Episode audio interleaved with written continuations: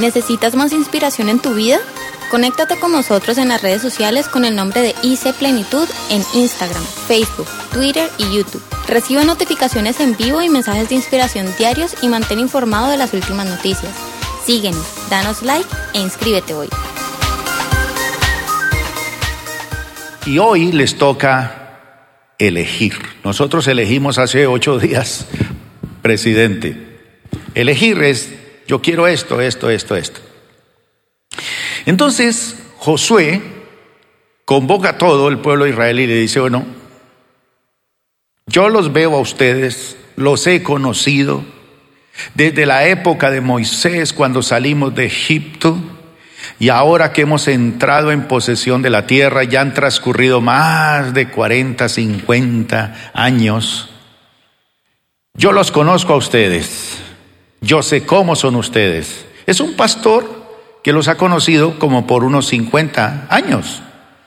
Usted sabe que uno como pastor cuando mantiene muchos años en una iglesia, pues conoce, los niños van creciendo, luego uno los casa, luego hasta presenta a los hijos y va conociendo las familias. Entonces uno sabe quién es el resabiado, uno sabe quién es el buena gente, uno conoce quién son los que se echan la iglesia al hombro, uno sabe también quiénes son los turistas en la iglesia, uno sabe quiénes son los problemáticos, quiénes son los que están ahí pendientes de apoyar. Uno conoce como pastor. Entonces Josué conoce muy bien a su pueblo y entonces les hace un desafío. Y les dice, bueno, ustedes se van a comprometer hoy, porque yo hoy voy a tomar también mi propia decisión.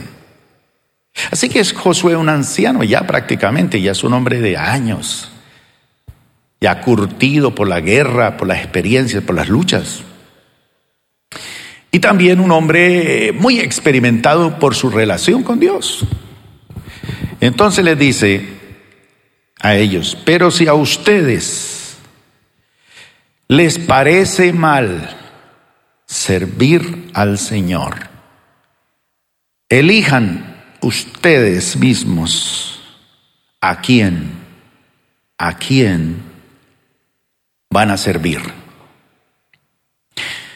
A los dioses que sirvieron sus antepasados, sus abuelitos, bisabuelos y tatarabuelos, que vivieron al otro lado del río Éufrates.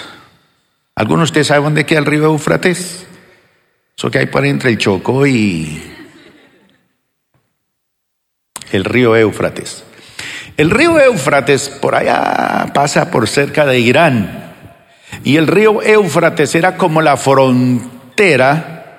En la época del Imperio Romano, el Imperio Romano llegaba hasta el Éufrates. Y de ahí para allá era otro mundo. Y en el otro mundo, al otro lado, es donde Dios llamó a Abraham.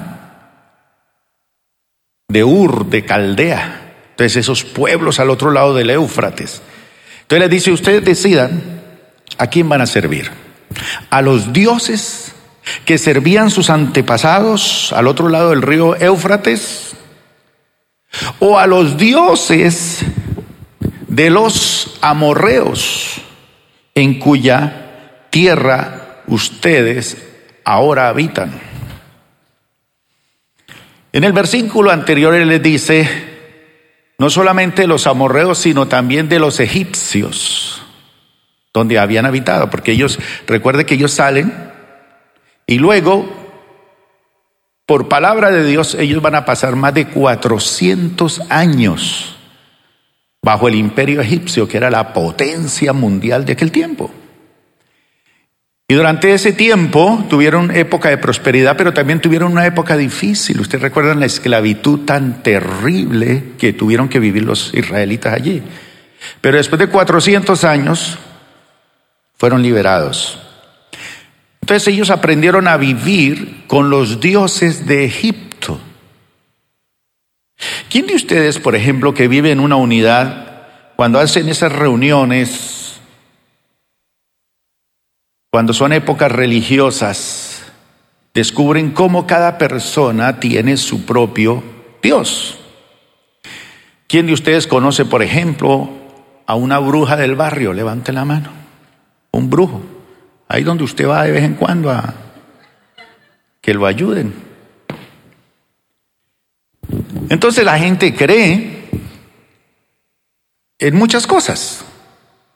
Creen en ídolos, creen en brujos, creen en santos, creen en religiones, otros creen en Jesús, otros creen que aparte de Jesús hay que meterle otra gente allí porque Él no es suficiente, más o menos así. Entonces, donde usted va, ve la gente cómo adora a sus dioses. Pero si usted por alguna razón tiene la oportunidad de viajar por allá a otras partes del mundo, va a encontrar, por ejemplo, que hay países donde tienen más de mil dioses más de mil dioses y adora cada uno al Dios que le llama la atención. Entonces, como complicada la cosa. Entonces, cuando usted habla de Jesús, es un Dios más. Entonces, si hay mil, pues hay mil uno para escoger.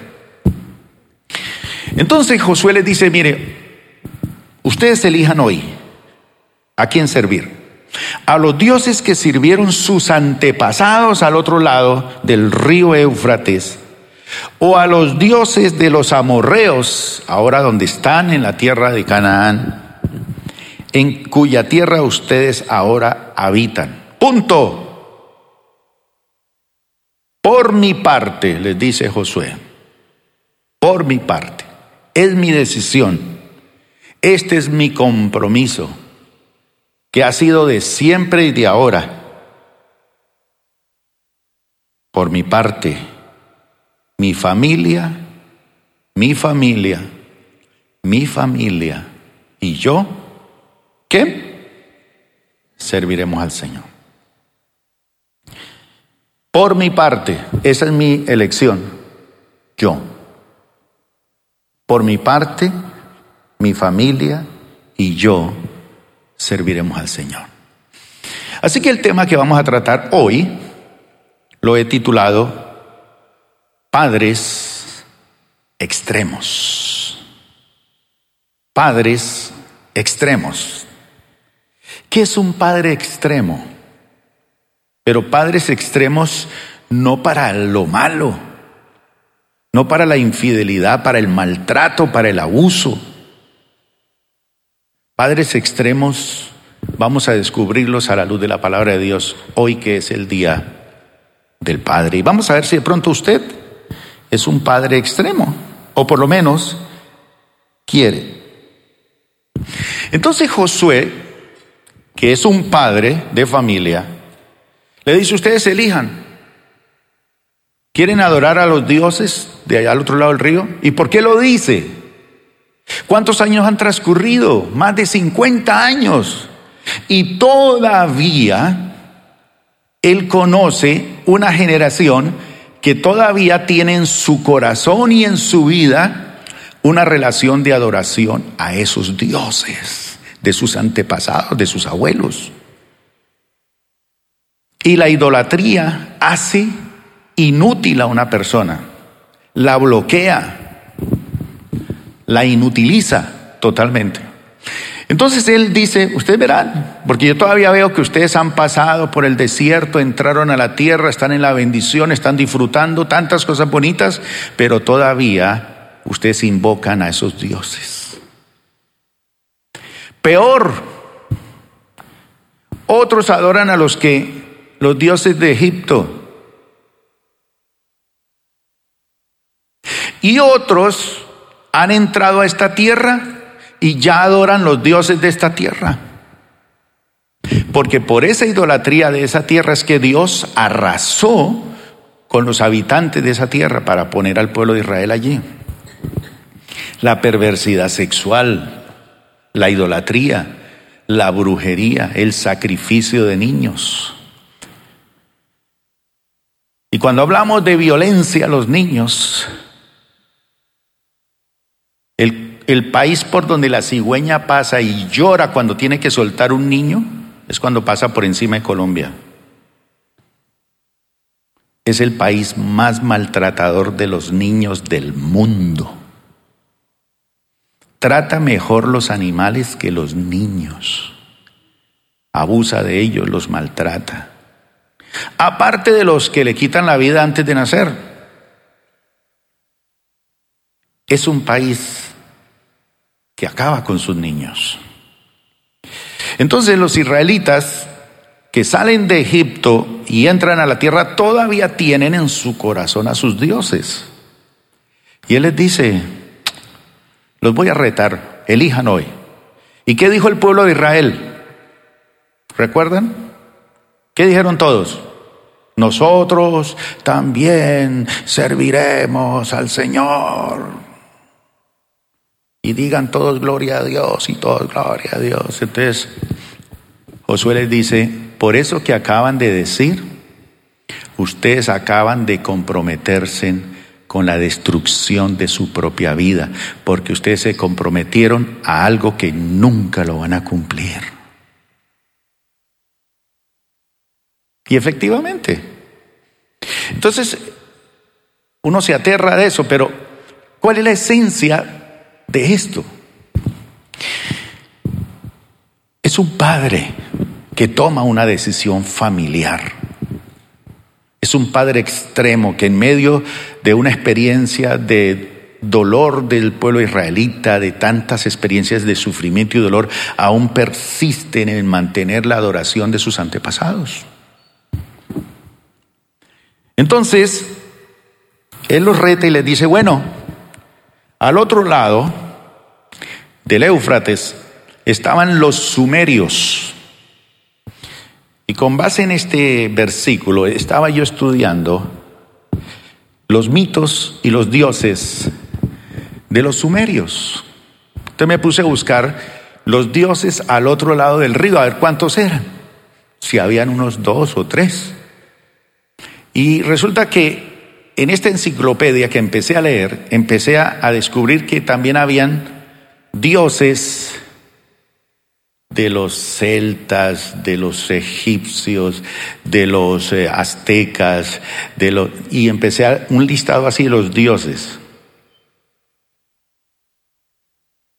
Y luego cuando vi lo de los sumerios, nomás de los sumerios habían más de 50, 60 dioses, pero dioses serios, pues bien adorados. No eran así que este, aquel, no, era, eran dioses para todo, para todo. Entonces, cuando voy y veo los, el listado de los dioses de Egipto, si a usted le gusta estudiar y de pronto averiguar los dioses de Egipto, queda aterrado la cantidad de dioses que tuvieron los egipcios. Y luego cuando voy a ver los dioses de por allá de Canaán, mejor dicho, y luego viene uno aquí a América, los dioses de, de los, de los eh, mayas, de los aztecas, de toda esta gente y los aquí en América, dioses por todo lado, por todo lado. Entonces Josué dice como papá, bueno, esto está lleno de dioses, ustedes elijan, pero yo por mi parte le voy a servir al Señor. Pero no lo habla por decir, es que yo creo lo que creen mis antepasados. No, es que él experimentó de forma personal una relación con el Dios que habla, con el Dios que comparte, con el Dios que transmite, que se comunica, con el Dios vivo. Los demás dioses son estatuas son figuras. Entonces, viendo por ejemplo los dioses de... Son miles los dioses en el panteón, miles, pero miles. Pero algunos de ellos predominan dentro del panteón porque son muy importantes. Por ejemplo, en los, los sumerios eran muy importantes algunos de ellos. Y estas deidades ellos les asignaban algunos poderes sobrenaturales y por eso los adoraban y les rendían su vida. Inclusive algunos sacrificaban sus hijos a esos dioses. Y ellos los respetaban y los veneraban.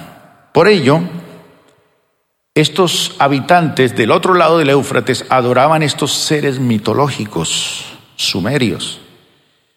Por ejemplo, voy a dar aquí el nombre de seis de ellos, que pues habían miles, pero dije, de pronto si le llevo tantos, mil, no alcanzamos a ver el partido. Pero por ejemplo, tenían uno que se llamaba An, que era el Dios de los cielos.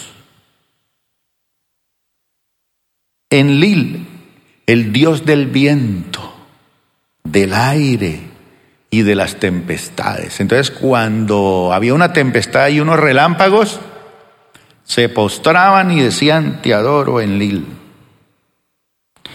Enki, el dios de la sabiduría, el dios de la magia, el dios de los hechizos.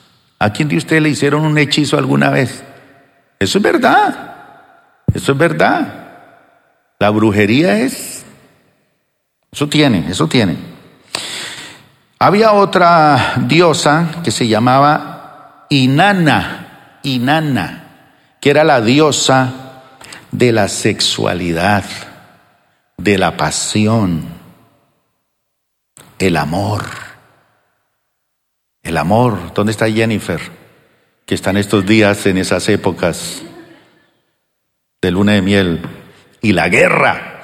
Entonces adoraban a Inanna. Utú, el dios del sol, del orden, de la ley.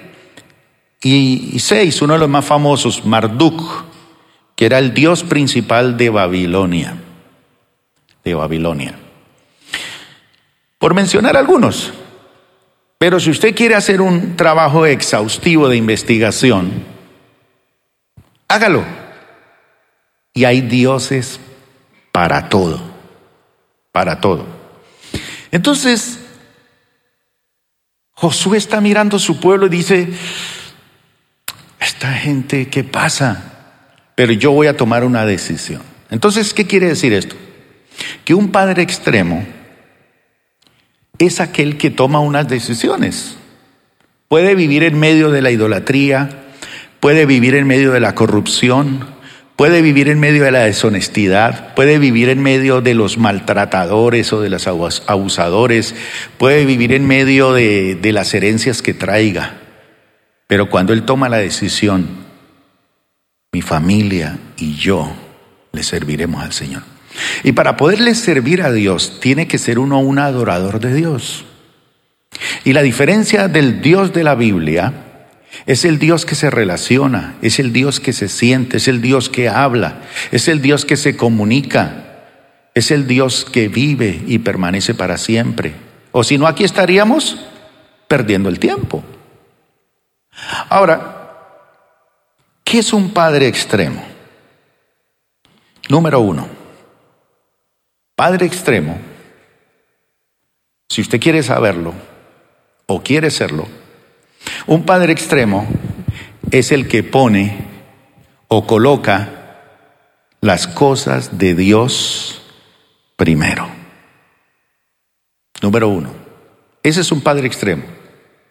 Es un padre que decide poner las cosas de Dios primero. Es decir, que cuando escoge entre tantas cosas, porque levante la mano los papás, ¿cuántas decisiones tiene que tomar usted permanentemente? A nivel de hogar, económicos, de salud, a veces mudarse de una ciudad a otra, a veces tener que vender algo porque no hay nada más, hay que venderlo porque la salud de esta persona, de mi hijo, vale más que que esta casa y hay que venderla. O un carro. Decisiones. Que se le va a casar el hijo, la hija. Decisiones. Toda la vida está llena de decisiones. Entonces, un padre tiene que pensar en muchas cosas, muchas cosas. Por eso, una de las claves para que usted tenga un buen esposo y un buen padre la clave es, yo sé que algunos están pensando, sí, seguir yendo donde el brujo, pero no es esa, no es esa.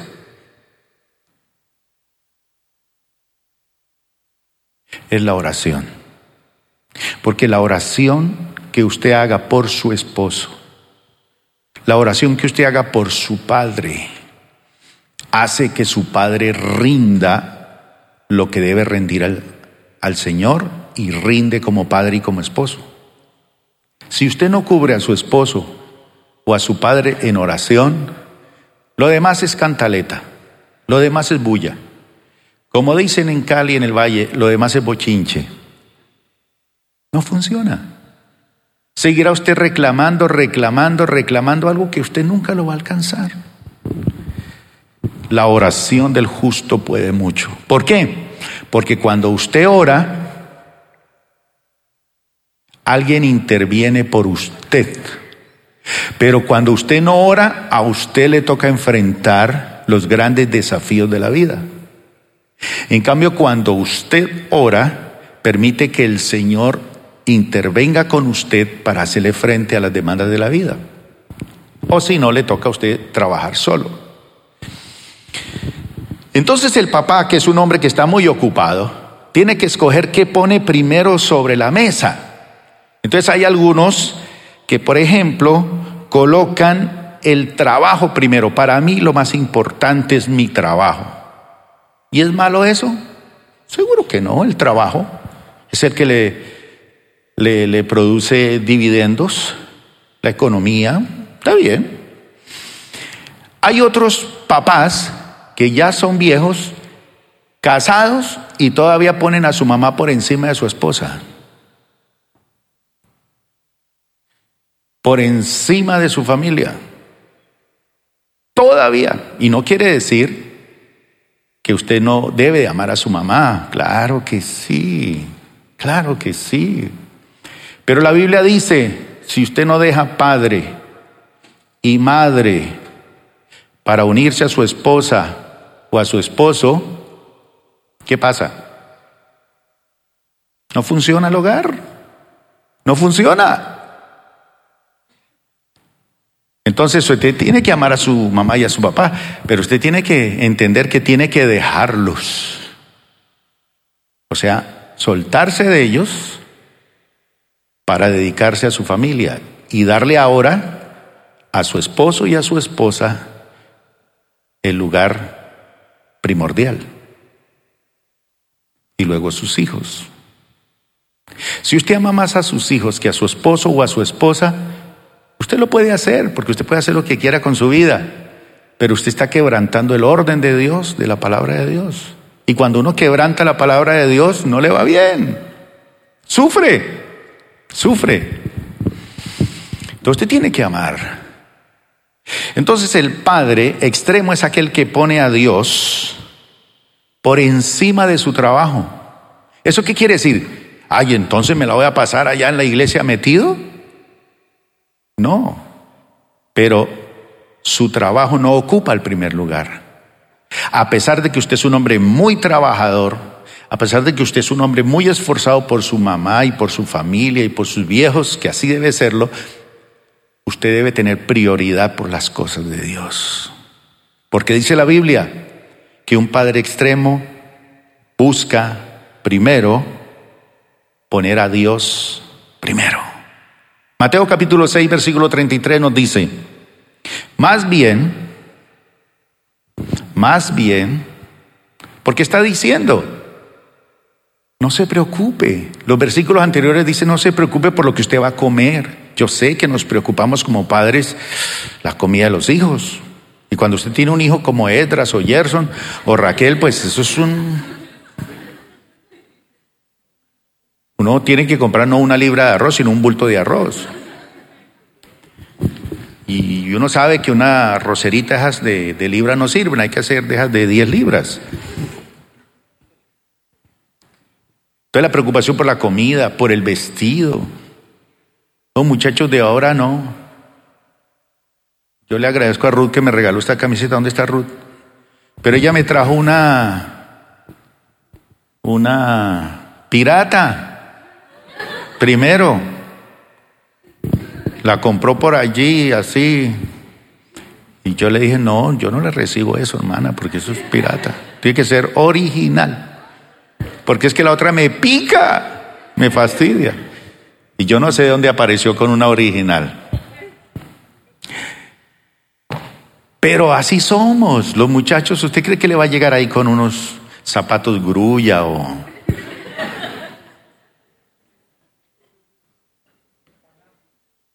Ya hasta los bebés hay que comprarles ropa de tres rayitas. Tiene que ser Adidas, tiene que ser esto. Entonces la preocupación es más porque esa ropa de marca vale más. Pero el Señor le dice, no se preocupen por la comida, ni por el vestido, ni por lo que han de beber.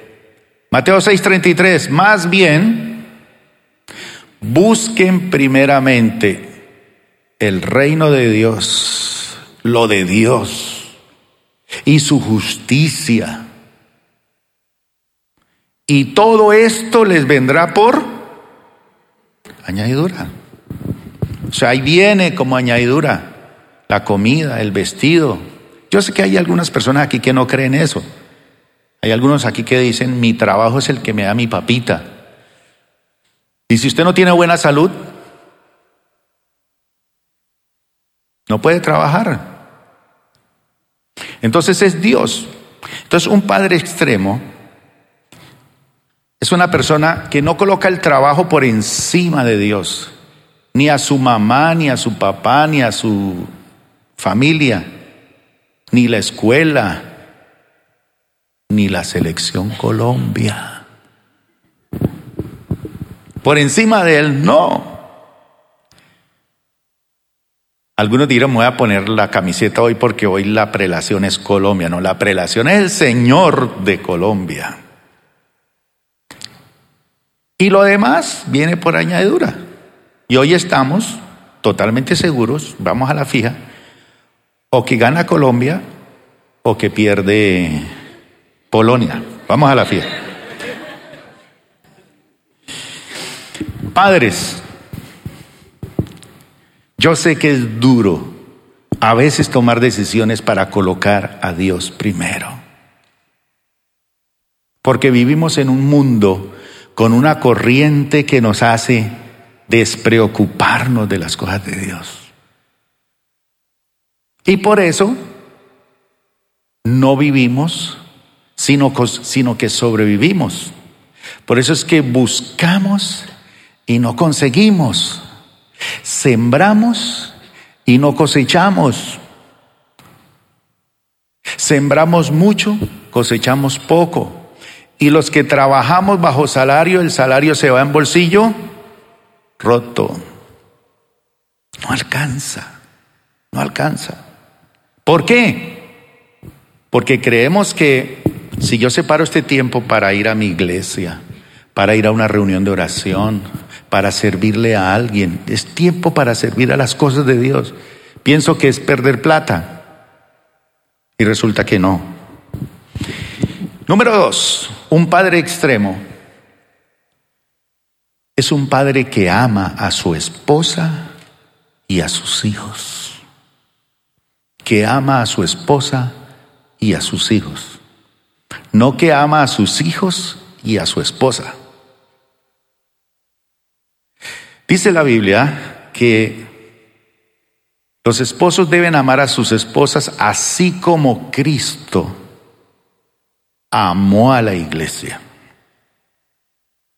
¿Cuántos de ustedes se sienten amados por el Señor? Y de esa manera usted debe y yo debemos amar a nuestra esposa. Su esposa es el capital más importante para usted como padre. Su esposa. No sus hijos. Y ellos son muy importantes. Ellos un día se van y tienen que aprender esos principios para la estabilidad de su propia vida. Y así es la vida. Unos vamos saliendo del parche y otros van entrando. Pero hay una forma de vivir la vida con efectividad y productividad. Así que un padre extremo es un padre que ama a su esposa y a sus hijos. Porque los padres extremos, según la corriente del mundo, es aquel que tiene dos o tres mujeres el que tiene hijos regados por todo lado, el que ha conocido más mujeres, el que ha conocido más aventuras, el que ha tenido esto.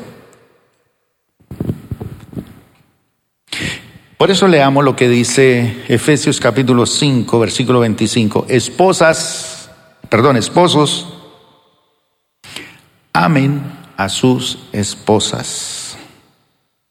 ¿Cómo?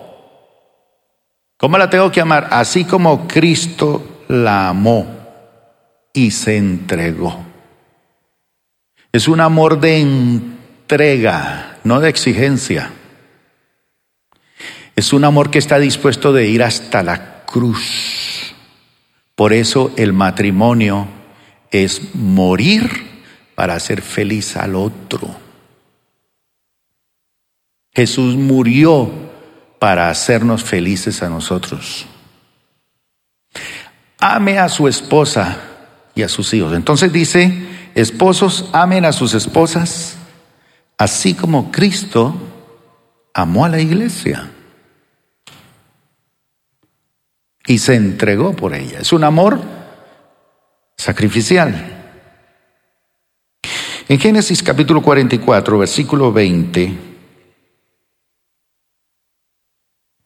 yo tengo aquí el 19 también.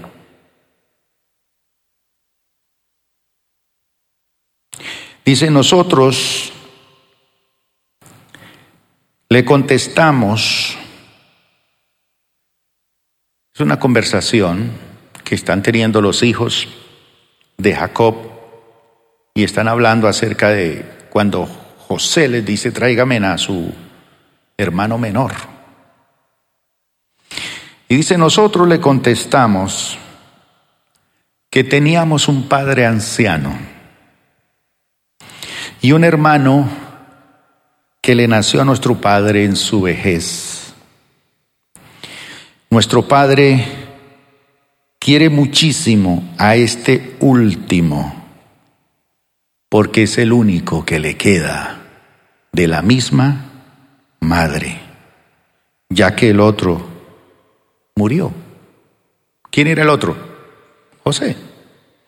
Pero mire cómo, cómo hablan ellos de de su padre. Es un padre que ama muchísimo a este hijo porque es el único que le queda de la misma madre.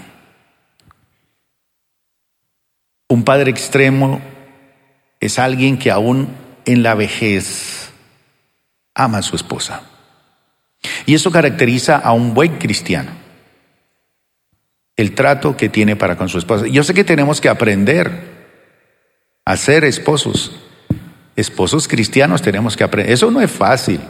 Eso no es fácil. No es fácil. Pero hay que hacerlo. Si queremos vivir en el orden de Dios. Si me salgo de ahí, tropeles, sufrimiento, dolor, angustia, sufrimiento. Y pobrecita, la persona que está vinculada a un hogar que no establece los principios de la palabra de Dios. Eso es un hogar disfuncional, no funciona bien. No funciona bien. Eso es bien, bien difícil. Ahora, cuando decimos que uno, un, esposo extremo es un esposo que ama, hay hombres que dicen, bueno, es que yo, por amor, me toca trabajar todo el tiempo. Tú sabes, mi amor, que te amo, pero yo tengo que trabajar. Entonces, amor no es trabajar todo el tiempo. Amor no es darle a los hijos todo lo que ellos quieren, sino todo lo que ellos necesitan. Todo lo que ellos necesitan. Eso es lo que nosotros tenemos que hacer. Todo lo que ellos necesitan no todo lo que ellos quieren. Y ellos necesitan de algo que es muy importante, del tiempo del papá. Porque el papá es el que construye la identidad sexual del hijo y de la hija. El papá debe de dedicarle tiempo. ¿Por qué? Porque un hombre que no sabe ser un buen padre, se dice que no es un buen hombre. Si usted, usted como hombre, no es un buen padre, no sabe ser un buen padre, jamás será un auténtico hombre. Y algo que los hijos necesitan es ese tiempo de calidad. ¿Y sabe cómo sabe uno vivir ese tiempo de, de, calidad. En estos días he estado leyendo cosas, historias de padres, de familias, de actrices y todo. Y escuchaba a una actriz en estos días que decía que el médico le dijo en estos días, señora, lamento decirle que usted tiene cáncer. ¿Qué siente uno cuando le dicen eso?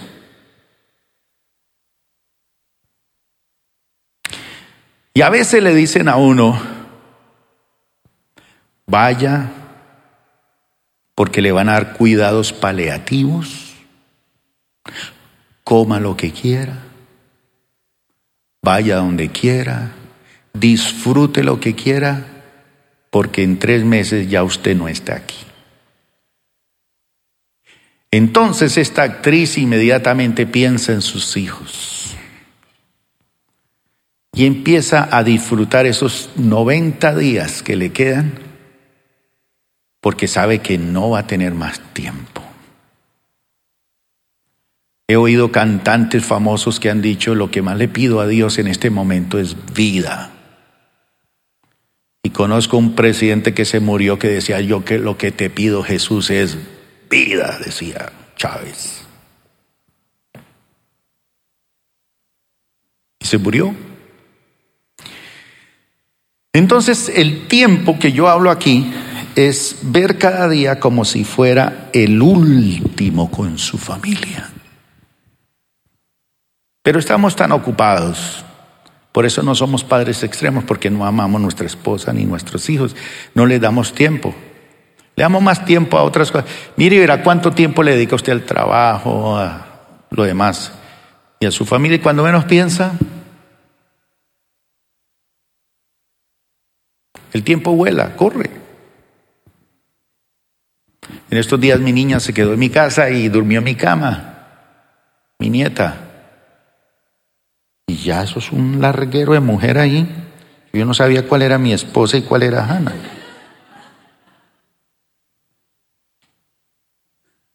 ¿Cuándo? Si eso hace, hace poco nació. El tiempo se vacía, así. Número tres, padre extremos son aquellos padres que dependen, que dependen completamente de Dios. ¿Cuántos padres dependen completamente de Dios? Aquí levante la mano que usted dice, yo dependo de Dios. Bueno,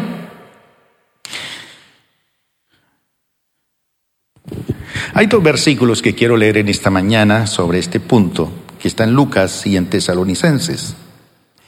¿Qué es un padre extremo? Un padre que depende de Dios. Pero ¿por qué es extremo? ¿Por qué es extremo?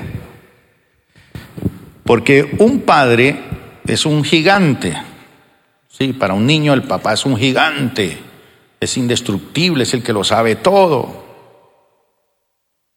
Y por ejemplo, ver a un papá de rodillas, con lágrimas en sus ojos, orando y con la Biblia abierta.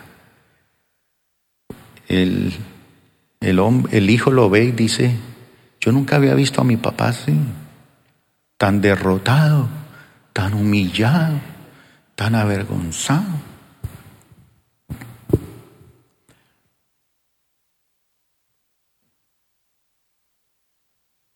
Hay hijos que dicen lo que yo recuerdo de mi papá eran esos tiempos en que yo lo veía él de rodillas, orando. A mí me gusta levantarme a las 4 de la mañana a orar solo. Y a veces me despierto a las 2 de la mañana y tengo mi tiempo a solas con el Señor solas. Es tan bueno. Y oro por mis hijos, oro por mi hogar, oro por la iglesia, oro por ustedes, oro por, por unos irresponsables que vienen aquí a la iglesia también. Pero oro, oro. Y eso es delicioso. Pero hay gente que sabe eso, pero hay padres que no lo hacen porque dependen de sus fuerzas. dependen de sus habilidades, dependen de su salud. Dice Lucas capítulo 22, verso 46. Leamos ese interrogante todos al tiempo. ¿Por qué? Mire ahí a su vecino y dígaselo.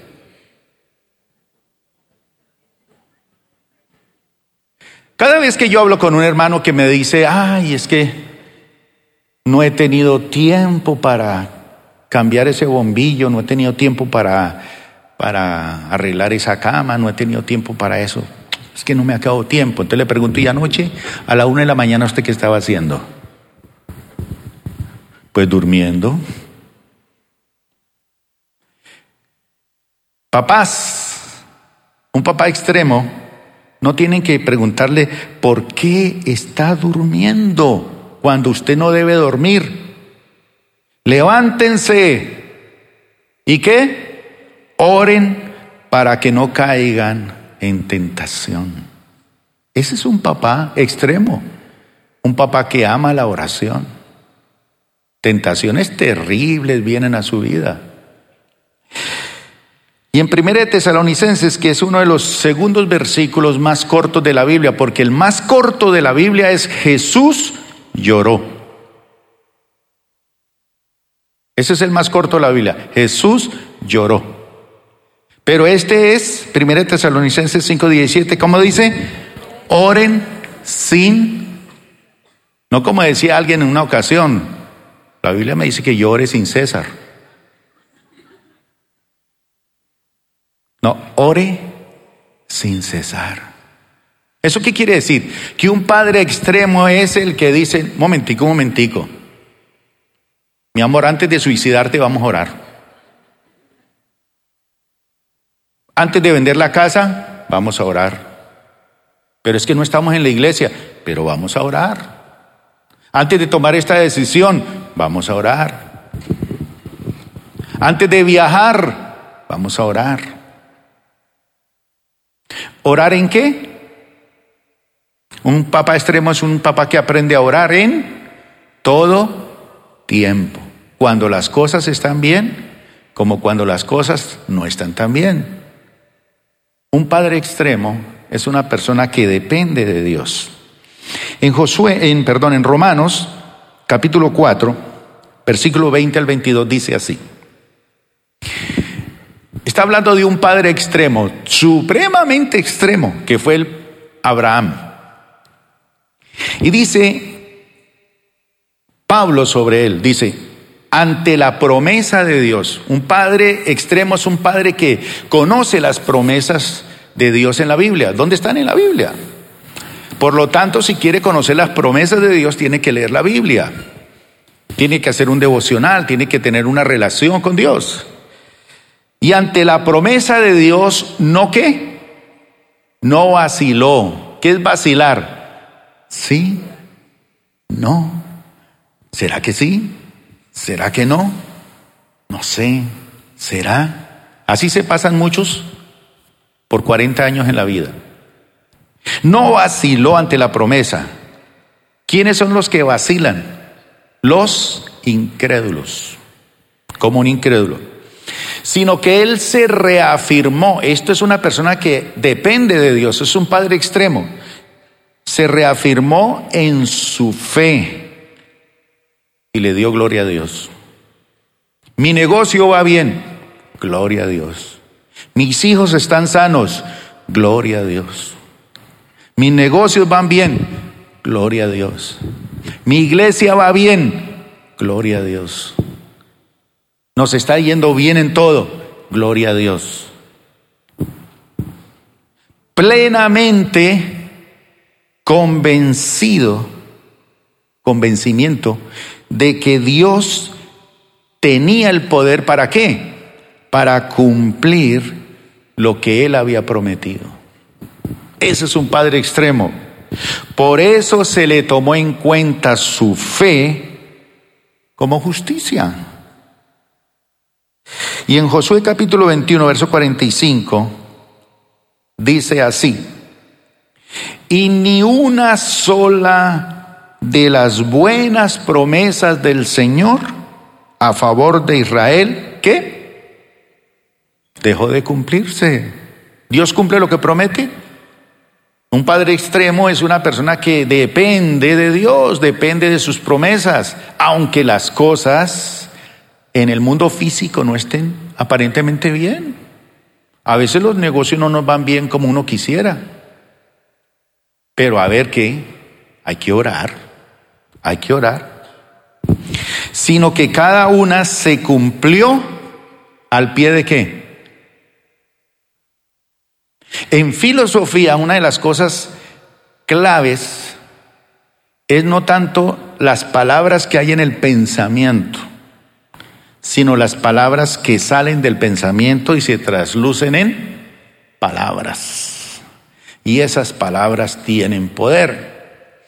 Entonces, la mente de Dios y los deseos de Dios para nosotros se plasmaron en palabras, no se quedaron en pensamientos ni en ideas, sino en palabras.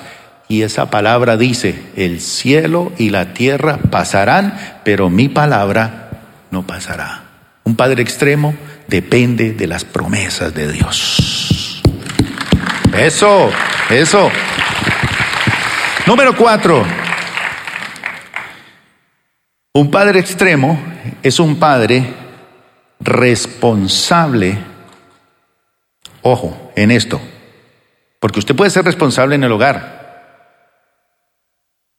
Usted puede ser un hombre responsable con su esposa y sus hijos, con los negocios, con la economía, pero un irresponsable con las cosas de Dios.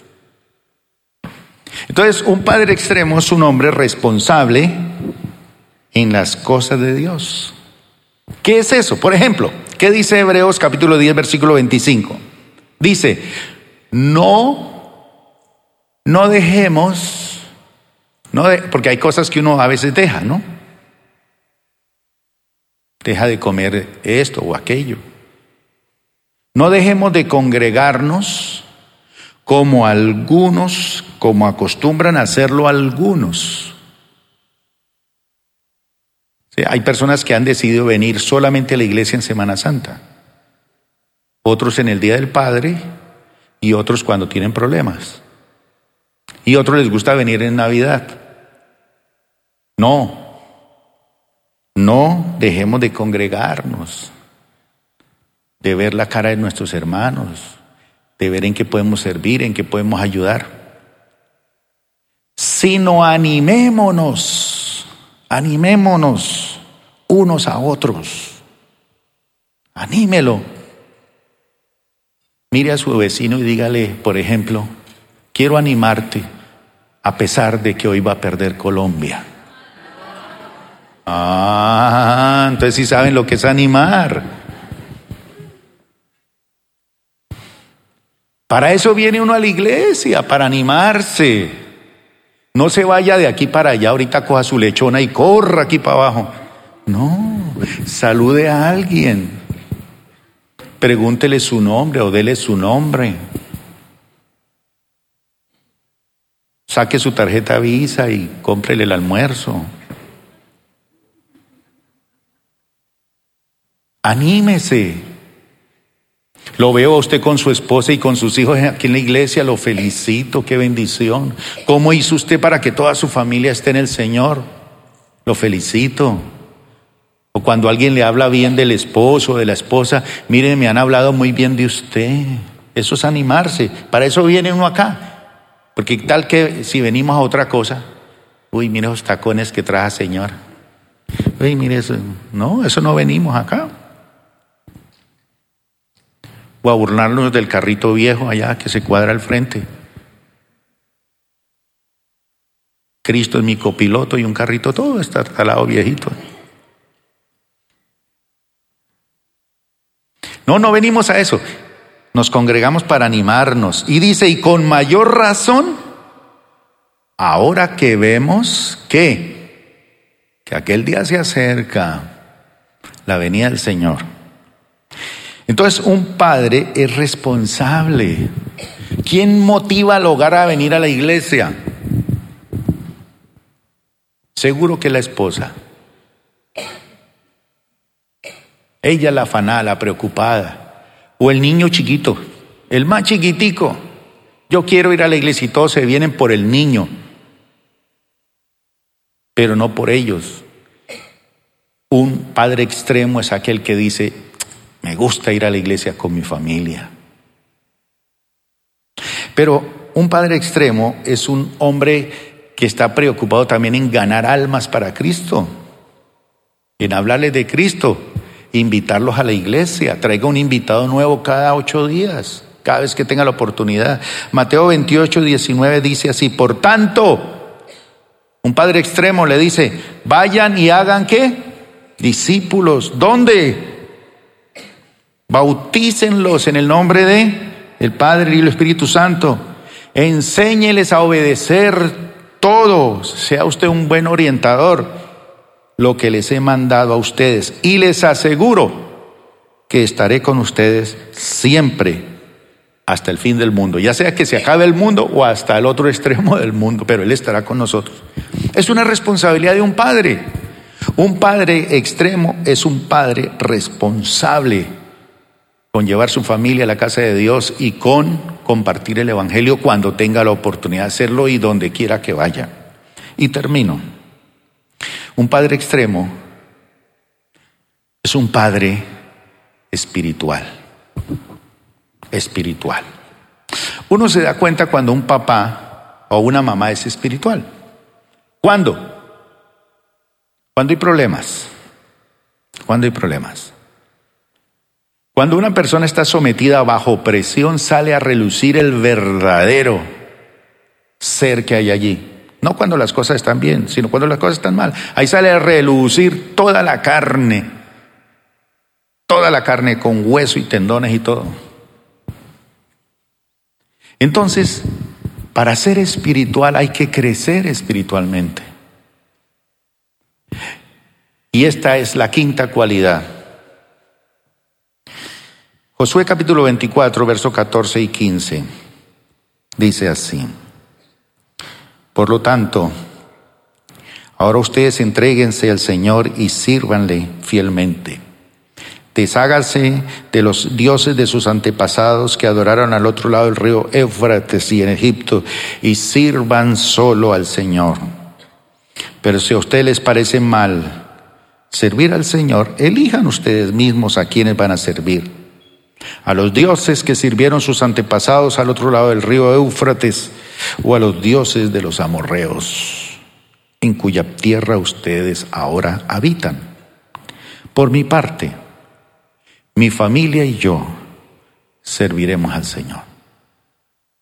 Entonces Josué es un hombre que es líder espiritual de su hogar.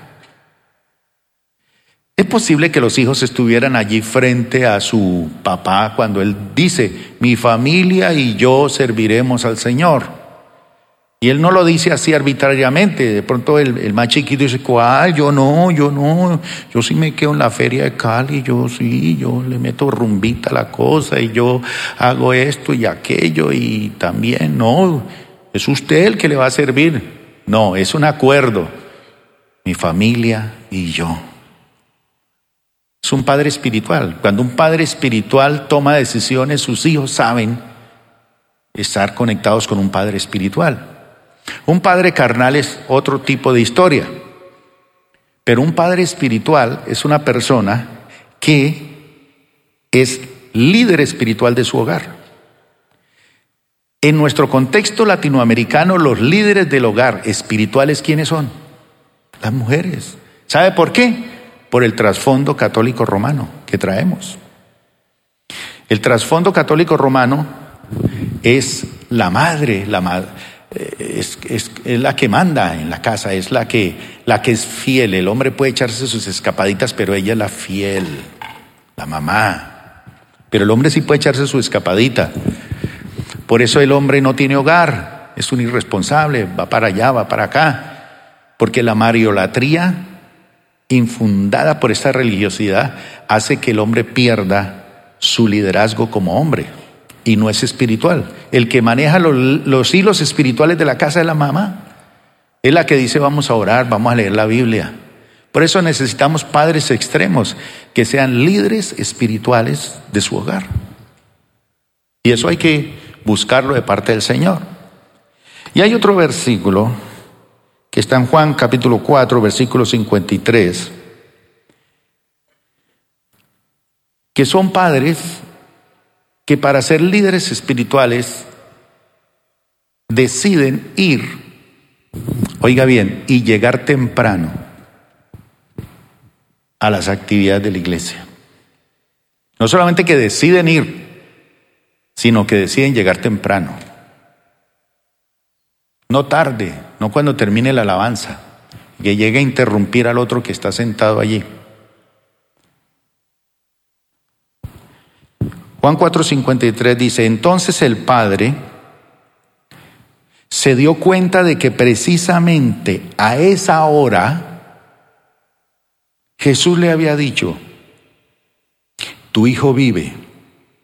Así que creyó él, ¿con qué? Con toda su familia. ¿Cuál es el contexto de este pasaje? Es un padre que tiene su, su hijo con una fiebre altísima y se está muriendo. Y él va hasta donde Jesús está. Él va hasta donde está Jesús y cara a cara le dice a Jesús, por favor, sana a mi hijo que se está muriendo. Por favor, camine conmigo hasta mi casa. Yo quiero que ore, que le imponga las manos. Y le dice, no, vaya. Tu hijo está sano. Vaya. En este mismo momento tu hijo está sano. Y él creyó y se fue para su casa. Y cuando llegó, obviamente ya llegó unas horas después,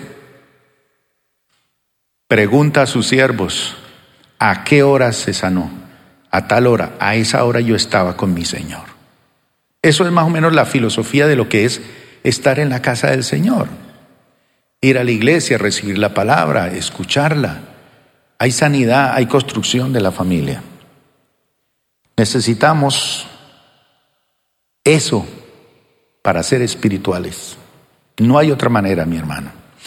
Y el último versículo está en Hechos 16, 31, que dice algo de un padre.